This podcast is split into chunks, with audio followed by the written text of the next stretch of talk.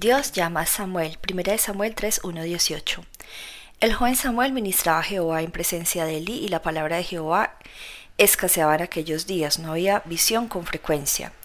Y aconteció un día que estando Elí acostado en su aposento, cuando sus ojos comenzaban a oscurecerse de modo que no podía ver, Samuel estaba durmiendo en el templo de Jehová donde estaba el arca de Dios.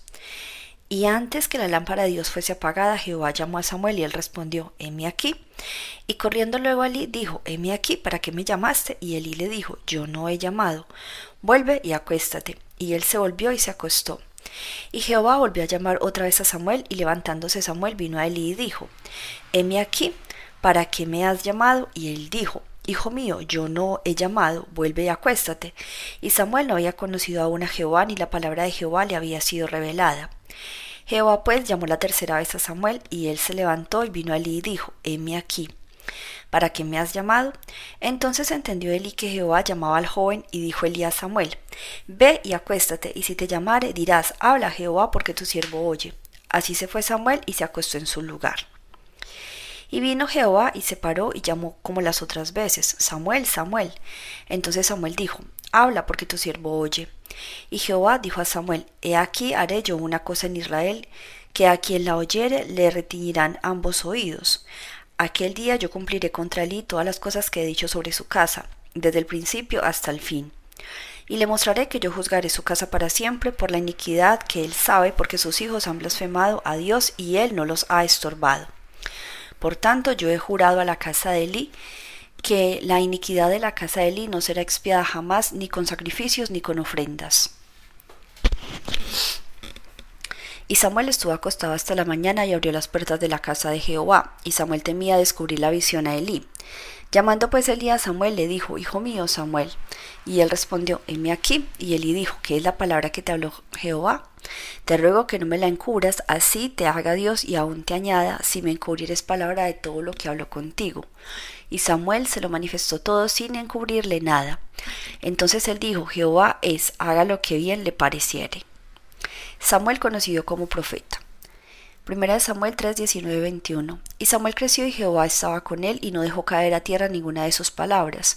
Y todo Israel desde Dan hasta Berseba conoció que Samuel era fiel profeta de Jehová. Y Jehová volvió a aparecer en Silo porque Jehová se manifestó a Samuel en Silo por la palabra de Jehová. Derrota por parte de los filisteos. Primera de Samuel 4, 1, 2. Ebenezer. Y Samuel habló a todo Israel. Por aquel tiempo salió Israel a encontrar en batalla a los filisteos y acampó junto a Ebenezer, y los filisteos acamparon en Afec, y los filisteos presentaron la batalla a Israel. Y trabajándose el combate, Israel fue vencido delante de los filisteos, los cuales hirieron en la batalla en el campo como cuatro mil hombres. El arca traída desde Silo. Primera de Samuel 4:35. Cuando volvió el pueblo del campamento, los ancianos de Israel dijeron, ¿por qué nos has herido hoy Jehová delante de los filisteos? Traigamos a nosotros de Silo el arca del pacto de Jehová para que viniendo entre nosotros nos salve de la mano de nuestros enemigos. Y envió el pueblo a Silo y trajeron de allá el arca del pacto de Jehová de los ejércitos que moraba entre los querubines, y los dos hijos de Eli, Ofni y Finees estaban allí con el arca del pacto de Dios. Aconteció cuando el arca del pacto de Jehová llegó al campamento, todo Israel gritó con gran júbilo que la tierra tembló. Los filisteos capturan el arca. Primera de Samuel 4, 6, 11. Cuando los filisteos oyeron la voz de júbilo, dijeron, ¿Qué voz de gran júbilo es esta en el campamento de los hebreos? Y supieron que el arca de Jehová había sido traída al campamento.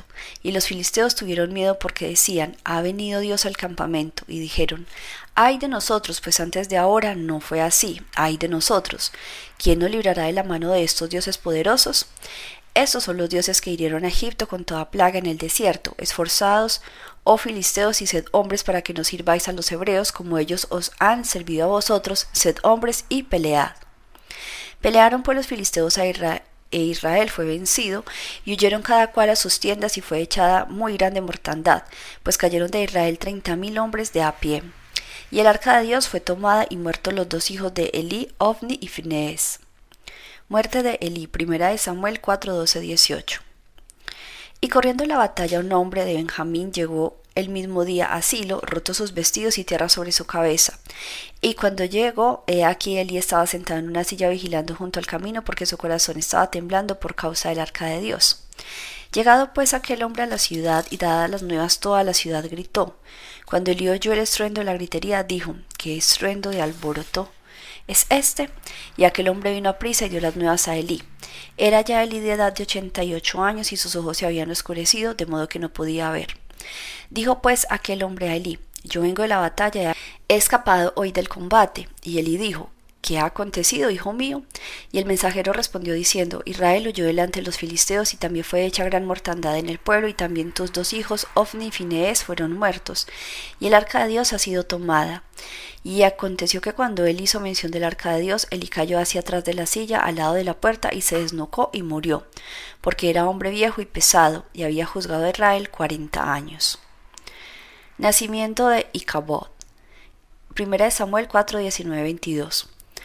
Y su nuera, la mujer de Finés, que estaba encinta, cerca al alumbramiento, oyendo el rumor del arca de Dios, había sido tomada, y muerto su suegro y su marido, se inclinó y dio a luz porque le sobrevinieron sus dolores de repente. Y al tiempo que moría le decían los que estaban junto a ella, no tengas temor porque has dado a luz un hijo. Mas ella no respondió ni se dio por entendida. Y llamó al niño Ikadob diciendo, traspasada la gloria de Israel por haber sido tomada el arca de Dios y por la muerte de su suegro y de su marido. Dijo pues, traspasada la gloria de Israel porque ha sido tomada el arca de Dios. El arca trae problemas. Primera de Samuel 5, 12, territorio filisteo. Cuando los filisteos capturaron el arca de Dios, la llevaron desde Ebenezer a Asdod, y tomaron los filisteos el arca de Dios y la metieron en la casa de Dagón, y la pusieron junto a Dagón. Y cuando el siguiente día los de Asdod se levantaron de mañana, he aquí Dagón postrado en tierra delante del arca de Jehová. Y tomaron a Dagón y lo volvieron a su lugar. Y volviéndose a levantar de mañana el siguiente día, he aquí que Dagón había caído postrado en tierra delante del arca de Jehová, y la cabeza de Dagón y las dos palmas de sus manos estaban cortadas sobre el umbral, habiéndole quedado a Dagón el tronco solamente. Por esta causa los sacerdotes de Dagón y todos los que entran en el templo de Dagón no pisan el umbral de Dagón en Asdod hasta hoy. Y se agravó la mano de Jehová sobre los de Asdod y los destruyó y los hirió con tumores en Asdod y con todo y en todo su territorio. Y viendo esto los de Asdod dijeron, no quede con vosotros el arca de Dios de Israel, porque su mano es dura sobre nosotros y sobre nuestro Dios Dagón. Convocaron pues a todos los príncipes de los filisteos y les dijeron, ¿qué haremos del arca de Dios de Israel?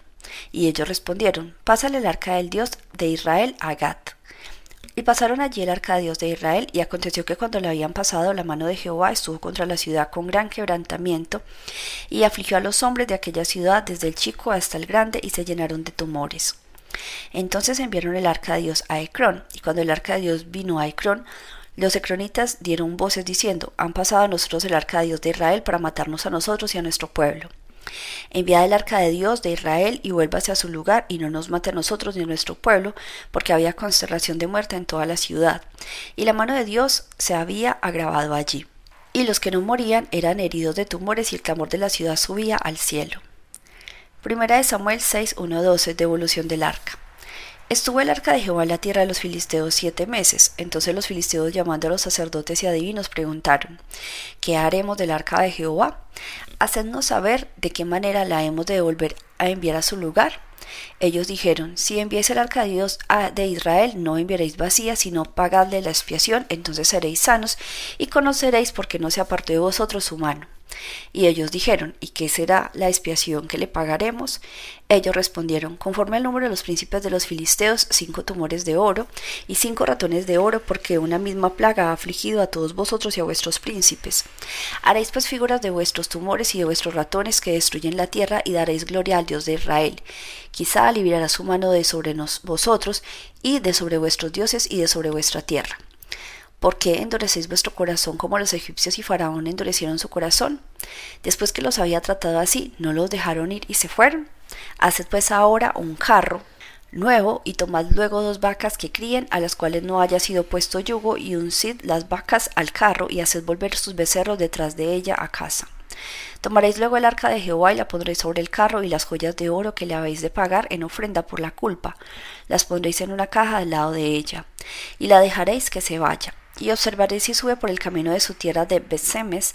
Él nos ha hecho este mal tan grande, y si no, sabremos que no es su mano la que nos ha herido, sino que esto ocurrió por accidente.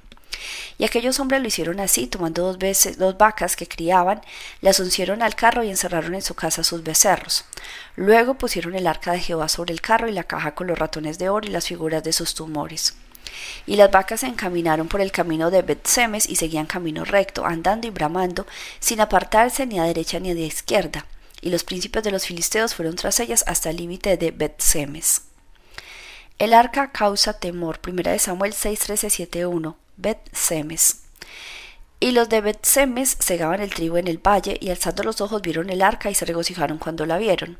Y el carro vino al campo de Josué de Bet-Semes y paró allí donde había una gran piedra. Y ellos cortaron la madera del carro y ofrecieron las vacas en holocausto a Jehová. Y los levitas bajaron el arca de Jehová y la caja que estaba junto a ella, en la cual estaban las joyas de oro, y las pusieron sobre aquella gran piedra, y los hombres de Betseme sacrificaron holocaustos y dedicaron sacrificios a Jehová en aquel día. Cuando vieron esto, los cinco príncipes de los filisteos volvieron a Ecrón el mismo día. Estos fueron los tumores de oro que pagaron los filisteos en expiación a Jehová. Por Asdod uno, por Gaza uno, por Ascalón uno, por Gat uno, por Ecrón uno. Y los ratones de oro fueron conforme al número de todas las ciudades de los filisteos pertenecientes a los cinco príncipes, así las ciudades fortificadas como las aldeas sin muro. La gran piedra sobre la cual pusieron el arca de Jehová está en el campo de Josué de Betsemes hasta hoy. Entonces Dios hizo morir a los hombres de Betsemes porque habían mirado dentro del arca de Jehová. Hizo morir del pueblo a cincuenta mil setenta hombres. Y lloró el pueblo porque Jehová lo había herido con tan gran mortandad. Y dijeron los de Betsemes, ¿quién podrá estar delante de Jehová el Dios Santo? ¿A quién subirá desde nosotros? Y enviaron mensajeros a los habitantes de Kiriat Jearim, diciendo, los filisteos han devuelto el arca de Jehová, descended pues y llevadla a vosotros. Vinieron los de Kiriat Jearim y llevaron el arca de Jehová y la pusieron en la casa de Abinadad, situada en el collado, y santificaron a Eleazar su hijo para que guardase el arca de Jehová llamado a una nueva dedicación. Primera de Samuel 7, 2, 6, Kiriat Jearim. Desde el día que llegó el arca de Kiriat Jearim pasaron muchos días, veinte años, y toda la casa de Israel lamentaba en pos de Jehová. Habló Samuel a toda la casa de Israel diciendo, si de todo vuestro corazón os volvéis a Jehová, quitad los dioses ajenos y Astarot de entre vosotros, y preparad vuestro corazón a Jehová, y solo a él servid, y os librará de la mano de los filisteos. Entonces los hijos de Israel quitaron a los Baales y a Astarot, y sirvieron solo a Jehová. Y Samuel dijo, Reunid a todo Israel en Mispa, y yo oraré por vosotros a Jehová. Y se reunieron en Mispa, y sacaron agua, y la derramaron delante de Jehová, y ayunaron aquel día, y dijeron allí, Contra Jehová hemos pecado, y juzgó Samuel a los hijos de Israel en Mispa. Israel derrota a los filisteos, 1 Samuel 7, 7, 14 en Mispa. Cuando oyeron los filisteos que los hijos de Israel estaban reunidos en Mizpa, subieron los príncipes de los filisteos contra Israel. Y al oír eso, los hijos de Israel tuvieron temor de los filisteos. Entonces dijeron los hijos de Israel a Samuel: No ceses de clamar por nosotros a Jehová nuestro Dios para que nos guarde de la mano de los filisteos. Y Samuel tomó un cordero de leche y lo sacrificó entero en holocausto a Jehová. Y clamó Samuel a Jehová por Israel, y Jehová le oyó. Y aconteció que mientras Samuel sacrificaba el holocausto, los filisteos llegaron para pelear con los hijos de Israel.